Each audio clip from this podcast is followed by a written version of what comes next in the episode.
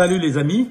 Euh, vous savez que la cuisine c'est pas dissociable euh, de la nutrition et que la nutrition c'est pas dissociable de la cuisine. Donc je me suis tué dans savoir maigrir avec mon équipe pour vous faire plein de recettes super bonnes, super agréables. Et donc euh, je voudrais qu'on en parle avec un spécialiste. Aujourd'hui, spécial pour vous, je vous fais euh, une vidéo avec un grand spécialiste de la cuisine sur YouTube qui s'appelle Hervé Cuisine. Bienvenue sur la chaîne Jean-Michel Cohen, la chaîne où on ne vous raconte jamais de salade, où on ne parle que de nutrition, où on ne vous prend pas pour des patates, même si on, va s'en servir de temps en temps. Aujourd'hui, on va s'axer un peu sur les herbes et les épices. Allez, on est parti. Bonjour et bienvenue, j'espère que vous allez bien. Euh, donc on se retrouve pour un live un peu spécial aujourd'hui, euh, ce matin, donc deux lives dans la journée. À 11h30 tout de suite, on va être rejoint par le docteur Cohen et on fait un live euh, spécial euh, questions nutrition. Voilà, aujourd'hui on se pose plein de questions et notamment à la sortie euh, du confinement. Et la thématique aujourd'hui c'est plus autour des épices et des herbes aromatiques. Donc je vais prendre le docteur Jean-Michel Cohen tout de suite et puis on va pouvoir discuter nutrition avec lui. Et n'hésitez pas si vous avez des questions, posez-les. J'en ai déjà noté pas mal que vous m'avez envoyé en amont. Donc euh, bah, j'ai hâte de pouvoir euh, Voilà. tout ça. Bonjour. Salut Hervé, ravi de faire ce live avec toi. Bah merci Euh. correctement, c'est c'est sympa, merci beaucoup. Ça va bien? Ouais, écoute, ça va bien. C'est, euh, on est à trois jours euh, d'un faux déconfinement pour moi, hein, parce Oui. que j'ai quand même eu plein d'activités pendant cette période. Mais l'idée de retrouver les gens, de pouvoir rebavarder, de pas le faire seulement en live comme ça, ça me fait quand même, ça me chauffe bien l'esprit. Ah ouais, passer du virtuel au, euh, au réel, ça va être quelque chose, effectivement, j'ai hâte aussi. hein. Ouais. Voilà. Donc euh, bah, je, suis, je suis très content de, euh, de vous avoir aujourd'hui sur le live parce qu'en fait, il y a pas mal de, de questions qui m'ont été euh, posées en amont. Euh, on, a, on a essayé de centrer ce, ce live sur le côté nutritionnel des, euh, des, des plantes, herbes aromatiques et épices. Après, voilà, s'il y a d'autres questions, pas de souci. Euh, et, surtout, comment on peut euh, aujourd'hui réintégrer euh, les plantes aromatiques, les épices dans notre nutrition, que ce soit par exemple dans des sauces, des accompagnements, des vinaigrettes, pour bah, notamment, ça peut être réduire le sel, réduire la matière grasse, utiliser des effets coupe-fin peut-être pour certaines. Voilà, c'est un peu tous ces sujets que j'aimerais bien qu'on aborde aujourd'hui, si c'est possible. Ben, si tu veux, avant d'avoir des médicaments, de toute façon, la première des choses qu'on a utilisées, ça a été les plantes, les herbes et les épices pour soigner les gens. Ça a été vraiment la première chose. Donc, euh, on utilisait euh, la vanille pour apaiser les gens, la camomille aussi pour les apaiser. On utilisait Ouais. le piment comme antiseptique euh, dans les pays du Sud. Donc, il y avait un intérêt entre guillemets médicinal, mais il n'était pas si fort que ça parce que il faut chaque fois qu'on parle de ces produits, il faut rapporter à la quantité. Ces derniers temps, on avait, euh, par exemple, on a beaucoup parlé de la graine de chia, des graines de lin, des bêtes, Ouais. etc. Mais en fait, quand tu regardes l'intérêt médical du produit, il faudrait en manger des tonnes pour y arriver. Par Ouais. Ce que tu dis à l'instant, c'est extrêmement important. C'est-à-dire que nous, dans la cuisine française, finalement, on n'a pas autant d'utilisation d'épices. Quand tu regardes les cuisines qui séduisent les Français, Italie, Espagne et, et Maghreb, en Ouais. fait, c'est blindé d'épices et d'herbes. Et nous, on continue à faire nos sauces avec de la crème, avec du beurre, avec de l'huile. Et, et- et c'est une façon de réduire les apports caloriques, d'utiliser les herbes et les épices, notamment, tu le disais, pour les sauces. Ouais, exactement. Euh, alors, euh, je, je regarde. Alors, effectivement, moi j'adore la cuisine indienne et tout, et c'est vrai que ce sont que des mélanges d'épices. Euh, c'est la base. Tu commences ton plat avec ça en fait, à faire revenir tes épices, et après tu ajoutes les ingrédients, et ça donne tellement de goût. Là, pendant le confinement, j'en ai fait pas mal, des, euh, des petits currys et tout. Avec, euh, bah, moi j'ai souvent euh, les herbes que j'utilise. C'est le cumin, le curcuma, l'ail, évidemment, tout ce qui est échalote, oignon. Alors là, il y a- là, je t'arrête une seconde. que pendant toute cette période de maladie et de confinement, on Ouais. n'a pas arrêté de me demander les médicaments qui boostaient l'immunité. Et Oui. j'ai régulièrement parlé de deux d'entre eux qui étaient les champignons et l'ail. Et dans l'ail, j'avais expliqué qu'il y avait eu des tests qui avaient été faits en Corée sur des gens qui avaient de la grippe. En fait, quand on leur donnait euh, 30 grammes d'ail par jour, peut-être c'est une Ouais. grosse quantité, tu vas me dire, eh bien, Ouais. quand ils avaient la grippe, les symptômes de la grippe étaient beaucoup moins forts chez, ceux qui prenaient de l'ail. Voilà, mais ça, c'est, je dirais qu'à la limite, ça, on l'utilise en France. Mais là, tu viens de parler du curry. Les Ouais. Français ils viennent de découvrir le lait de coco. Et quand on fait ce mélange lait de coco curry, ça donne une teinte particulière au repas. Et on, Oui. la faim, c'est pas que la faim de l'estomac. La faim, c'est euh, aussi ce que j'appelle le, le rassasiement psychologique. Tu vois, quand je t'ai Ouais. je t'ai vu, j'ai vu, euh, par exemple, ton gâteau, le gâteau que tu vas nous faire aujourd'hui. Bon, mais si tu veux, quand je mange une part de gâteau comme ça, quelque part, j'ai pris tellement de plaisir que la satiété, elle n'est pas la même. Et, ça, les gens, ils oublient que la satiété, c'est pas seulement être rempli, c'est aussi avoir une satisfaction psychologique de ce qu'on a mangé. Exactement. Et, de, et si possible, de l'avoir fait maison. Et c'est vrai que je m'en suis rendu compte. Pendant le confinement, j'ai essayé de faire des choses que j'avais pas trop le temps de faire d'habitude. Alors faire euh, un pain multigrain maison, par exemple, ce genre de choses. Euh, eh ben, ça donne une certaine satisfaction et quand tu le manges, c'est vraiment différent. Quoi. Alors, je rebondis sur le pain multigrain. Il y a plein de gens aujourd'hui qui s'achètent des compléments alimentaires, tu vois, style les oméga 3. Ouais. En fait, quand tu fais un pain multigrain, tu utilises la graine. Une graine, c'est quoi? Je te donne un exemple. La graine de tournesol, elle sert à faire de l'huile de tournesol. Donc, euh, les graines, en fait, c'est des contenus en huile végétale. Donc, quand tu fais un pain aux céréales et que tu as mis une dose de céréales suffisante, ben, en fait, ça fait des apports en oméga 3. Et, et, les gens, ils vont aller consciencieusement manger des huiles d'oméga 3 qui payent à prix d'or, alors que ton pain, il va être bon, il va être fait maison et il va contenir ce qu'il fallait pour ta santé. C'est vrai. C'est vrai, c'est vrai, c'est vrai. Et euh, en parlant des graines, est-ce que, euh, voilà, on nous dit souvent, euh, docteur, il faut moudre les graines avant de les ingérer, sinon elles ne font que transiter.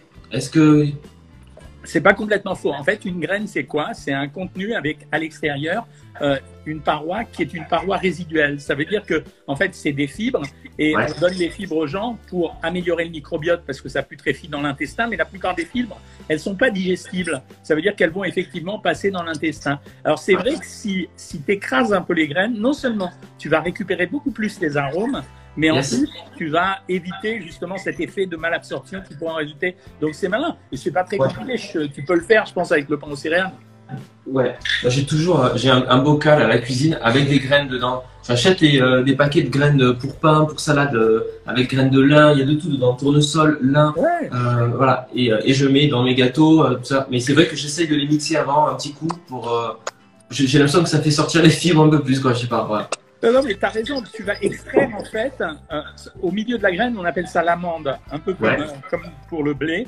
Et c'est l'amande qui contient euh, les propriétés nutritionnelles. Alors il y en a un peu autour de la fibre, euh, mais l'amande, c'est elle qui contient la quintessence de ce qu'on peut espérer obtenir avec ces graines. Donc c'est plutôt ah. extrêmement malin de, de, les écraser juste avant. Ça, D'ailleurs, au goût, ça va exalter, à mon avis, beaucoup plus de goût. Et, ça, c'est ton, ton système à toi. Alors pour le goût, justement, avec les, tout ce qui est graines, on torréfie un petit peu à sec en général euh, pour le goût. Est-ce que ça a une incidence sur le côté Est-ce que le fait de chauffer la graine, par exemple, ça peut avoir un impact on n'attend pas beaucoup. Euh, le, quand on chauffe un aliment, euh, d'abord on le purifie. Ça veut dire, j'en ai beaucoup parlé dans un dernier livre où j'ai expliqué. C'est incroyable, ce livre est sorti au, mois de février, non, ou au mois de décembre. Et en fait, trois mois plus tard, on avait l'affaire du Covid. Et j'expliquais que le premier risque alimentaire, c'était pas tellement les pesticides, contrairement à ce qu'on dit, c'était le risque infectieux. Ça veut dire qu'aujourd'hui, les Français ne se sont pas rendus compte qu'on a éliminé la listériose, la brucellose, Escherichia, euh, des tas de bactéries comme ça. Et, et, peu de temps après, on se rend compte que l'infection, finalement, elle est capable de détruire l'humanité. Et eh ben, c'est la même chose. Ça veut dire que les nutriments quand tu écrases les graines, ce que tu vas perdre, c'est un peu de vitamines quand tu les chauffes. Mais par contre, tu vas rendre le produit beaucoup plus sain. Mais les ah vitamines, elles vont chauffer. Mais on n'attend pas de vitamines de ces graines. Les seules vitamines qu'elles vont apporter, ça va être de la vitamine D. Et la vitamine B, il y en a quasiment partout. Donc, c'est pas l'apport en vitamines qui est intéressant. Ça va être le reste que tu disais. C'est-à-dire un peu de zinc, un peu de sélénium, des oméga 3. Donc, euh, ça ne gênera pas de les chauffer. D'accord. Et euh, alors, si encore une question sur les graines. Euh, donc là, je vois beaucoup de questions autour de la graine de Nigel. Euh, je, je suis même pas sûr d'en avoir déjà utilisé dans ma vie des graines de Nigel. Tu, les connais bien euh Je connais de nom, je n'ai jamais utilisé non plus. Mais tu vois, ça fait partie des produits. Chaque année, on a le droit à un ou deux produits exotiques qui vont arriver. Ouais, Chacun d'entre eux peut avoir un petit intérêt nutritionnel. Celui qui m'a fait le plus rigoler récemment, c'est la poudre de baobab. Alors, la poudre de baobab, les mecs. J'ai vu ça, j'ai vu ça à part l'aspect euh, physico-sexuel, euh, j'ai pas très bien compris l'intérêt, il n'y a rien dedans. Mais bon, ah on a besoin de ça, ça nous régénère. Bon, c'est la même chose pour la graine de gel, c'est, euh, ça fait partie d'un produit qui aura peut-être un petit avantage nutritionnel. Maintenant, il faut, on peut pas parler que nutrition, je veux dire, on peut parler goût aussi. Ça veut dire que si ça apporte quelque chose en termes de goût, écoutez, ça va amener la même chose que les graines, faites du plaisir, et puis voilà. Ouais, ouais, ouais c'est vrai. On est d'accord. Euh, alors, une petite question. Euh, j'aimerais bien qu'on prenne deux minutes pour parler du sucre et de tous les substituts naturels ou pas qu'on a sur le marché de sucre. Euh, parce qu'on trouve du sucre de tout aujourd'hui, dattes, coco, enfin voilà, il y, a, 10 millions de sucres. Tout ce qui est érythriol aussi, je crois que c'est dérivé du maïs. Donc c'est des... C'est un, sucre alcool. C'est un sucre alcool. Sucre alcool. Euh, en gros, aujourd'hui, alors il y a des personnes qui peuvent vraiment pas euh, prendre de sucre, donc elles cherchent des, des substituts. Et il y en a, bah, comme moi, je peux manger du sucre. Par contre, c'est vrai que je prends plus de sucre raffiné et euh, j'essaye de prendre du musco d'avo, des sucres un peu plus, euh, un peu plus bruts, on va dire quoi. Est-ce qu'il y en a qui sont plus intéressants que d'autres? Alors, il y a plein de choses à te dire là-dessus. Alors, premièrement, au niveau, euh, ce qu'on appelle les édulcorants intenses non nutritifs, c'est des produits qui vont donner un goût sucré qui n'apportent pas de calories. Alors, typiquement, il y en a trois qui sont en exergue aujourd'hui. Il y a l'aspartame, il a quasiment disparu à part dans les sodas. Il y a le sucralose, c'est la marque qu'utilise désormais Canderel pour faire les sucres en poudre et les sucres en pastilles. Euh, et en fait, il a un pouvoir sucrant qui est presque aussi plus fort que celui de l'aspartame, mais surtout il a l'avantage de se cuire. Donc c'est vachement intéressant pour les gens qui mangent sans sucre. Nous, on a fait euh, récemment un riz au lait et on a mis avec mon épouse, plutôt mon épouse a mis dans, dans le riz au lait, elle a mis euh, du candérel, c'est-à-dire du sucralose, ça donne un goût très très sucré. Et si on veut même accentuer ce goût sucré, on rajoute un peu de sucre parce que le mélange sucre plus sucralose, ça amplifie euh, comme de folie euh, le goût du sucre. Et le troisième, eh bien, c'est le stevia. Alors, la légende du stevia veut que, ça soit un sucre, un, faux sucre naturel. C'est faux. La feuille de stevia, elle trompe les gens. Il y a une opération chimique qui vise à, à enlever de cette feuille ce qu'on appelle le rébodoside A. Les trois peuvent présenter un risque, mais à condition de manger des doses qu'on n'atteint jamais. Donc, les trois sont relativement safe. Il n'y a pas beaucoup de soucis. Le seul truc qu'on a sur l'aspartame, c'est que ça pourrait peut-être augmenter l'appétence assez curieusement vers les produits gras. Après, je suis comme toi frappé par l'apparition des sucres de bouleau, des sucres de coco, euh, du sirop d'agave, du sirop d'érable, et les gens font une confusion parce qu'ils pensent que c'est pas du sucre. En réalité, c'est un sirop de sucre c'est-à-dire qu'il est légèrement dilué dans de l'eau, mais c'est exactement la même chose que le sucre. Le sucre de coco, il va être utilisé, on va presser la noix de coco, on va retirer le sucre de la noix de coco, c'est de la chimie, et on va avoir un produit sucré. L'agave, on va prendre du cactus, et l'érable, ben, on va prendre de l'érable pour faire un sucre. Mais c'est de l'eau sucrée. Et quand tu regardes les valeurs caloriques, certes, le sucre, c'est 400 calories pour 100 grammes, mais tu vas aller de 300 à 320 calories, mais sauf pour les autres, mais sauf que tu en mets plus pour avoir le goût sucré.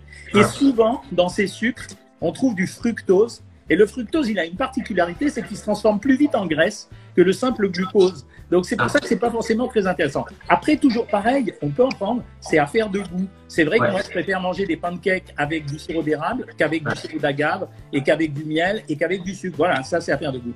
Et la dernière chose pour le sucre, c'est que oui, c'est vrai qu'on a besoin de faire une réduction du sucre, ça amplifie plein de maladies, pas seulement le, diabète. On s'est rendu compte que, par exemple, il y avait une relation entre le cancer du sein et la surconsommation de sucre. Donc, il faut faire vraiment attention à, la consommation de sucre.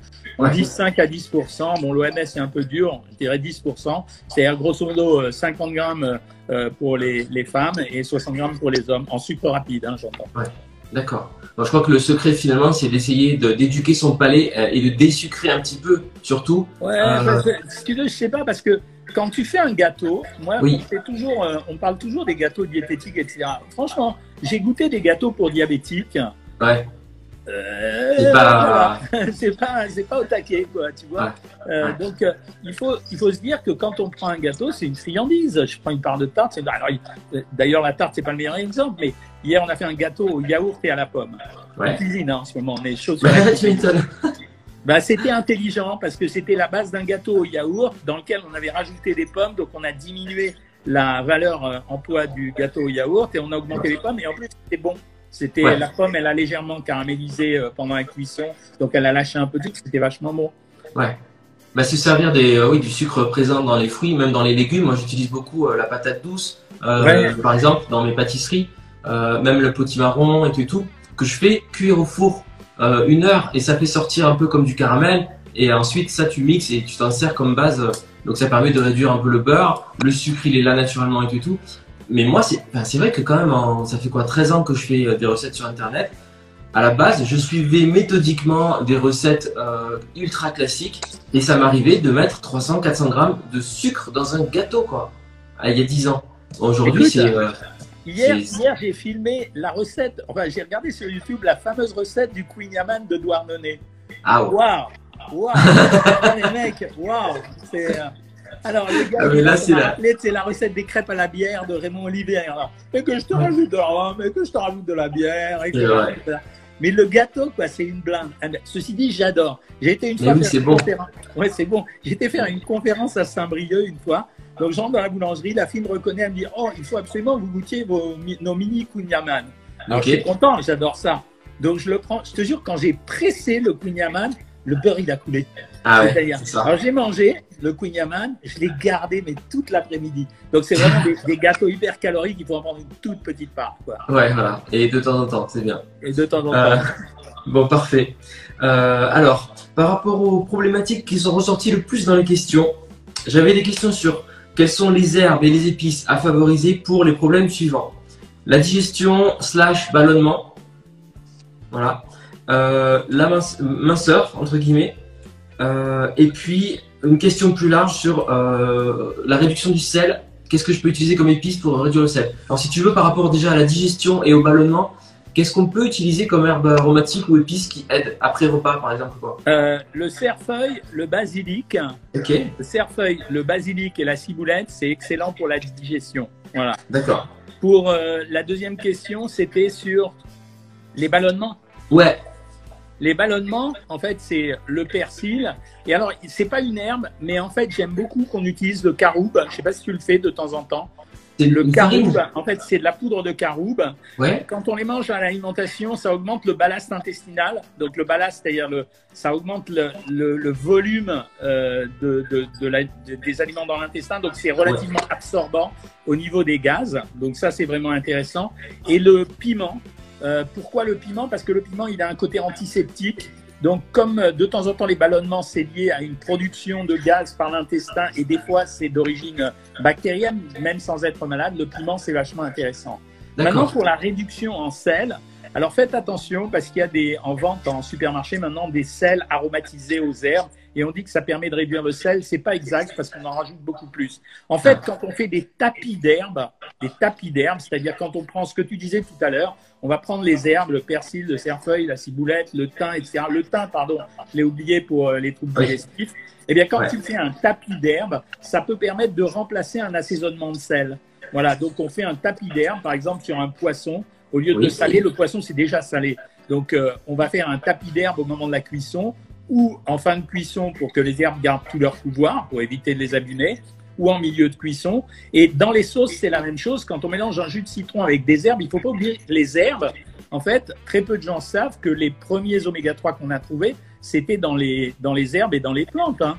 Ça veut dire euh, les poissons qui contiennent beaucoup d'oméga 3, en fait, ils en contiennent parce qu'ils consomment du plancton. Et le plancton leur amène euh, les oméga 3. Donc les herbes vont amener un peu de matière grasse, elles vont exalter l'aspect. Quand tu fais un tapis d'herbes sur, euh, pour préparer une sauce, c'est ce que tu fais, je crois que j'ai vu des vinaigrettes aux herbes chez toi, Ouais. euh, eh bien à ce moment-là, ça va donner du goût et ça permet de remplacer le goût du sel. Le sel, il est là pour exhauster les goûts. Donc si on a un système pour exhauster le goût autre que le sel, c'est bien aussi. Hein.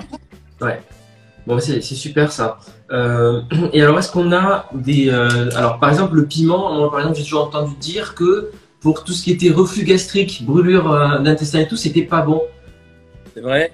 C'est C'est vrai, vrai. à partir du moment, c'est légèrement irritant. Donc, Ouais. alors, ça a pas, c'est pas aussi irritant que des produits comme le café. Pourquoi? Oui. Parce que le café, il va stimuler. alors, En fait, la- le- les, les maux des- d'estomac, c'est lié au fait que le nerf est excité.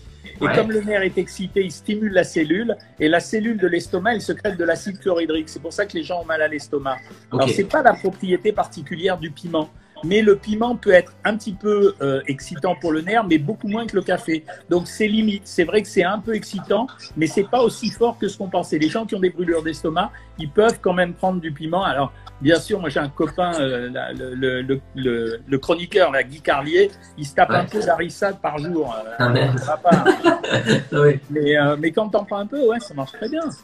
Alors, c'est bien. Et, et tout justement, pour tout ce qui est reflux gastrique et tout, on peut euh, prendre. On me dit souvent du bicarbonate, ce genre de choses. Alors, je sais pas Alors le bicarbonate, ouais, le bicarbonate c'est impeccable. Pourquoi? Parce que quand tu secrètes de l'acide chlorhydrique, pour ceux qui ont fait un peu de chimie par- parmi euh, nos spectateurs, quand tu fais de l'acide chlorhydrique avec du bicarbonate, ça va se transformer euh, euh, ça va anesthésier euh, l'acide chlorhydrique, puisque l'acide chlorhydrique va se combiner avec euh, le bicarbonate et ça va dégager un peu de gaz carbonique que tu vas expirer. Donc oui, euh, ça marche le bicarbonate. euh, et pour euh, et c'est pour ça que je répète sur le caroube. Le caroube, en étant un épaississant, c'est un truc Ouais. qu'on peut trouver dans les boutiques biologiques ou bien Bio, euh, dans les supermarchés maintenant. Comme c'est un épaississant, ça va ralentir le, le transit euh, de l'intestin et de l'estomac, et donc Ouais. ça va l'épaissir. Donc la sécrétion, elle va être euh, mieux absorbée par le bol intestinal, par le bol gastrique. Ok. Et euh, le, do- le dosage, si, ça- si euh, je vois qu'il y a des personnes qui comptent essayer le carreau, moi, moi, moi aussi d'ailleurs, euh, en termes de dosage, ça se. Pas beaucoup. C'est une cuillère à café par repas, ça suffit. C'est un épaississant, donc gonfler. Voilà, c'est c'est le même principe, toujours le même principe. Si tu veux, ça donne de l'épaississement. C'est un peu ce que les gens utilisaient dans les régimes pour le conjax. Euh, ça veut dire qu'en fait, c'est une fibre qui, au contact de l'eau, va se dilater. Et donc, elle va occuper de la place. Mais ça ne dure pas longtemps. Tandis que le carbo, comme c'est une poudre, ça va mieux marcher. D'accord. Ok. Bon, ça c'est noté. Alors, euh, Jean-Michel, j'ai devant moi les ingrédients pour réaliser une, une, une de tes recettes de vinaigrette aux agrumes. Voilà, j'ai acheté ce qu'il faut. Regarde, c'est juste ici. Vas-y, vas-y, vas-y. Voilà. Donc j'ai un pamplemousse, un citron, une orange, un yaourt 0%, un peu de moutarde, je crois que c'est sel, poivre et, et euh, une échalote, hein, c'est ça? C'est ça, ouais, bravo. Ok, je la fais, tu me guides, donc simplement je vais prélever les, euh, les jus. Tu presses les agrumes, ouais. Ça, ça s'émulsionne un petit peu, c'est ça? Pardon? Ça s'émulsionne. Oui, ça va s'émulsionner surtout quand tu vas rajouter euh, le produit laitier.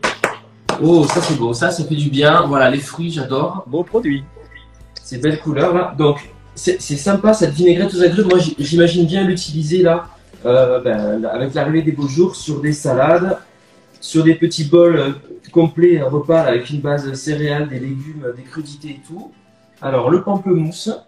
Alors, tu vois, Hervé, euh, pendant, pendant dans les régimes, euh, Ouais. j'ai conseillé à beaucoup de gens d'acheter une vinaigrette, une vinaigrette en supermarché qui s'appelle la vinaigrette d'Orante. Euh, en fait, c'est la même chose, sauf que là, ça va être fait maison, tandis que dans ces vinaigrettes, en général, on rajoute toujours des ingrédients qu'on n'a pas envie de forcément utiliser dans la cuisine. Et là, Ouais. c'est vraiment la vinaigrette typique maison. Euh, Ouais.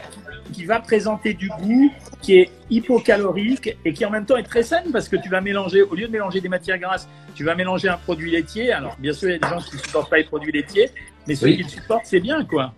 Et on, on peut le faire avec un yaourt végétal du coup Alors oui, si tu veux. Sauf que tu sais, euh, pour ces yaourts végétaux, je ferai une vidéo à l'occasion justement. Je, Ouais. Il faut vraiment être très sélectif. Quand tu regardes les produits végétaux transformés, Oui. euh, tu peux avoir des mauvaises surprises. C'est-à-dire, c'est végétal, ça peut être bio, mais les ingrédients, des fois, euh, on se demande euh, ce qui a passé, ce qui est passé dans la tête du, du gars qui l'a euh, inventé. Là, ouais, surtout pour euh, obtenir des fois des textures un peu onctueuses et tout. Il y a des épaississants, des choses comme ça. Il faut Ouais, attention. épaississant, caragénate, euh, amidon transformé. Alors qu'en fait, Ouais. tu es en train de montrer que tu peux le faire maison et, euh, et on a tous appris avec cette période de 50 jours euh, euh, de confinement euh, que la cuisine, bah, c'était sympa et que c'était meilleur que ce qu'on achète quand c'est tout fait. C'est vrai que c'était l'occasion de passer du temps à le faire. Voilà, donc là j'ai récupéré les jus des trois agrumes qui sont ici. Ouais. Donc ça fait une bonne quantité. Ça se conserve un peu, ça, Dr Cohen Ah ou- ouais, ouais, ouais, ouais, bien sûr, parce qu'à condition de les conserver au réfrigérateur, tu vois, et euh, mettons, allez, 3-4 jours, mais pas plus. 3-4 jours, d'accord. Mais Euh, bon, 3-4 jours, ça te fait euh, largement assez. Là, tu es en train Ouais. de couper les échalotes? Voilà, je mets mes échalotes. Donc euh, une échalote coupée finement avec le jus des trois agrumes, donc pamplemousse, citron et orange. Alors dans, dans l'ordre, je suppose que tu, il y a également de la moutarde, hein, c'est ça? Ouais. Alors j'y vais, une échalote, hop. Tu vois, ça Est-ce c'est un a- truc où moi je me coupe les doigts à chaque fois. C'est vrai. ça peut glisser l'échalote. Il faut bien les rentrer à l'intérieur les doigts comme ça, ah, hop, et venir mettre la lame. Et euh, est-ce que c'est, euh, il y, a- il y a plein d'assaisonnements et je sais que bah, vous en conseillez pas mal. Euh, celle qui plaît le plus, ce serait laquelle? Moi j'aime celle-là et j'aime aussi la sauce tomato, mais je la réserve pour d'autres choses. Et, Ouais. euh, mais toutes les vinaigrettes aux agrumes, tu peux les faire, toutes les vinaigrettes avec du yaourt, tu peux les faire avec ce que tu veux. Tu peux rajouter du piment, euh, tu peux mettre, euh, tu peux mettre ce que tu veux en fait à l'intérieur. Les, les agrumes, en fait, l'intérêt des agrumes, c'est que pour alléger une vinaigrette, traditionnellement, on rajoute de l'eau. Et ben au lieu de rajouter de l'eau, on va rajouter des agrumes, ce qui va donner quand même un goût vachement meilleur. la moutarde, j'ai pris de la moutarde à l'ancienne, ça va? Ouais, très bien. Il y a un intérêt. Euh... Ouais. La moutarde à l'ancienne, elle est un peu plus riche que les autres moutardes, mais on s'en fout complètement parce que quand on parle des produits riches comme ça, c'est la quantité qui compte. Ça veut dire que bien sûr, elle est plus riche qu'une moutarde douce ou qu'une moutarde classique, mais en fait, on en met quand même une à deux cuillères à café, c'est rien du tout. Non, ouais, c'est vrai que là, c'est peu. Donc là, j'ai les jus d'agrumes, de la moutarde, et donc je vais ajouter le yaourt, hein, c'est ça? Oui, il y a, y a, un des spectateurs qui dit attention au pamplemousse. Effectivement, quand vous prenez des médicaments, des statines ou du fer, faites attention, il faut vraiment les prendre à distance du pamplemousse. On a remarqué que le pamplemousse, il empêchait l'absorption des médicaments, donc très ah. juste réflexion. Wow, ok, d'accord, ça je savais pas du tout. Ouais. Voilà, effectivement, y a une, vinaigrette donc, qui, euh, qui semble bien légère là. Je vais pas mettre plus de yaourt, ça me va bien comme ça. Donc ça, ça se conserve bah, dans un. Les, les, les protéines qu'il y a à l'intérieur du yaourt, voilà, elles vont, elles vont permettre, si tu veux, une émulsion quand même, même si c'est pas une émulsion aussi forte qu'avec de la crème d'huile. Ouais. Mais c'est vrai que bah, là, en plus, j'ai pris un, bien sûr un bol trop petit, mais euh, je, je, je, vais continuer à l'émulsionner avec le yaourt tout à l'heure. Et effectivement, euh, il y a une homogénéisation qui se crée, hein, on le voit. Et euh, bah, du coup, je vais la, la goûter. Salé poivré Ah oui, salé poivré, ce serait bien. Euh, donc, on nous dit toujours, si vous pouvez, prenez plutôt euh, le poivre à moudre, en fait. C'est mieux d'extraire directement le poivre comme ça? Écoute, euh, ouais, c'est quand même, c'est mieux parce que tu récupères tout, quoi. Tu récupères vraiment le goût du poivre. Quand le poivre, il est en poudre, il est trop en poudre, moi j'ai l'impression qu'on sent rien. Et là, c'est voilà. Ok, allez, un peu de sel, fleur de sel. Alors, je sais pas, je sais pas si j'ai. En, gros, là, je regarde surtout le côté gustatif. Euh, je préfère la fleur de sel que le sel euh, blanc euh, classique, quoi. Tu trouves qu'il y a vraiment une différence? C'est vraiment une question de ma part. Hein. Ça laisse des cristaux et, par exemple, autant en pâtisserie, couplé avec du chocolat ou, ou sur un plat, je, je sale pas mes plats pendant la cuisson. Je mets un peu de fleur de sel dessus à la fin parce que j'aime bien tomber sur un, un cristaux de sel en fait tout simplement. Et euh, voilà, c'est mon goût après. Euh, ouais. ouais, on parle beaucoup en ce moment du sel d'Himalaya.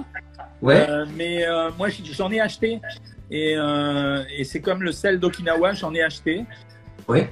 Je sais pas, le sel d'Okinawa, si, il y, avait, il y avait un goût un peu particulier. Il est rose et il est un peu particulier, mais le sel d'Himalaya, je sais pas, où j'ai pas un palais assez fin, j'ai pas vu vraiment la différence. Mais c'est vrai que bah, tu as les sels d'origine euh, minérale et les autres d'origine marine, hein, c'est ça Il y a deux types de sels.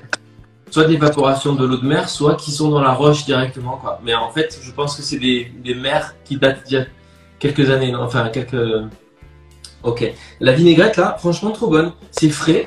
Euh, alors ça, je le vois bien. Euh, voilà, avec une bonne salade bien fraîche là, c'est. Euh... Salade ou carottes râpées, tu vois, ça va bien avec les carottes râpées parce que ça, c'est comme euh, ça va avec les agrumes aussi, c'est pour ça. Et super simple à faire. Un pamplemousse, un citron, une orange, une échalote, une cuillère à soupe de moutarde, euh, un yaourt 0%, sel, poivre et basta. Ouais.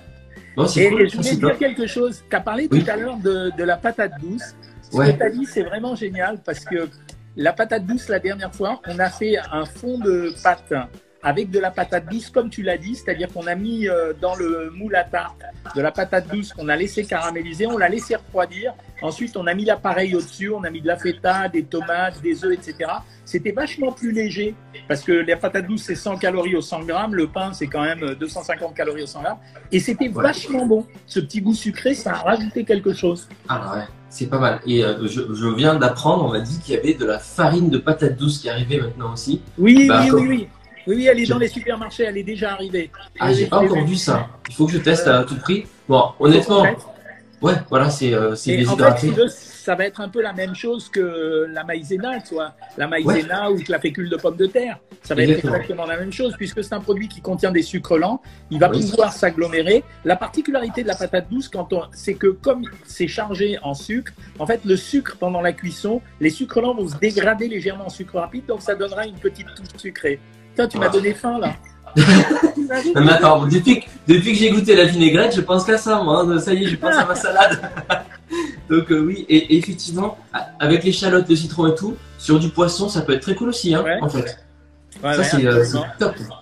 Euh, super. Donc, je regarde un petit peu les questions qui avaient été posées en amont. Je pense qu'on a fait à peu près le tour. alors, juste si on doit faire pousser des herbes aromatiques là, et qu'on n'a pas trop de place, euh, lesquelles seraient à privilégier ah, Celle qui pousse le plus vite, tu vois. Ça veut dire la menthe, la menthe qui est vraiment un, bon produit pour indigestion aussi. La menthe, euh, le laurier, euh, le basilic, mais il faut faire attention parce qu'il pousse pas en grand soleil.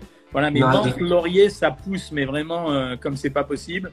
Le romarin, ça me semble difficile, mais ces trois-là, c'est possible. Voilà, peut-être la ciboulette. Qu'est-ce que j'ai Je vais te montrer quand même. Je, suis très très fier de mes petites plantations. Hein. Je te montre ce que j'ai fait pousser là, dans des, sur la terrasse, là, dans des petits sacs géotextiles. J'ai mis là, euh, ça c'est de la coriandre.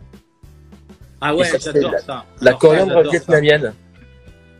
Je te montrerai un jour une recette de saumon à la sauce rouge à la coriandre, à la sauce tomate à la coriandre avec des. Ouh là là, ça, ça doit être canon. Trop hein. bon. Ouais, c'est trop bon. Et alors la menthe, t'as raison, elle a trois semaines. Regarde le, la folie quoi. La folie. J'ai acheté ça, c'était des tout petits pots. Et euh, voilà, donc euh, effectivement, là c'est à portée de main, persil frisé et tout, euh, persil plat, persil frisé, coriandre, c'est à portée de main et, et Et juste un truc, tu vois, c'est un, truc que j'ai remarqué moi. Moi, j'habite en région parisienne. En fait, euh, quand on recueille, euh, bon, on n'utilise pas de, produits hein, pour mettre dessus, mais quand même à cause de la pollution, il faut vachement bien les laver. Hein. Les laver, ok. Il ah faut vraiment bien les laver parce que j'ai remarqué qu'il y avait plein de poussière dessus, tu vois. Oui, de pollen et tout là. Faut vraiment, quand on n'habite pas en campagne, ici, les airs pollués des grandes villes, faut mieux les laver. Quoi. Ouais, non mais même, je te, je te rassure, enfin, je suis pas sur Paris là, mais euh, il y a beaucoup de pollen de platane et tout, et ça se dépose dessus, donc je les rince. Euh, et il y a un truc qui pousse super bien aussi, c'est le céleri branche.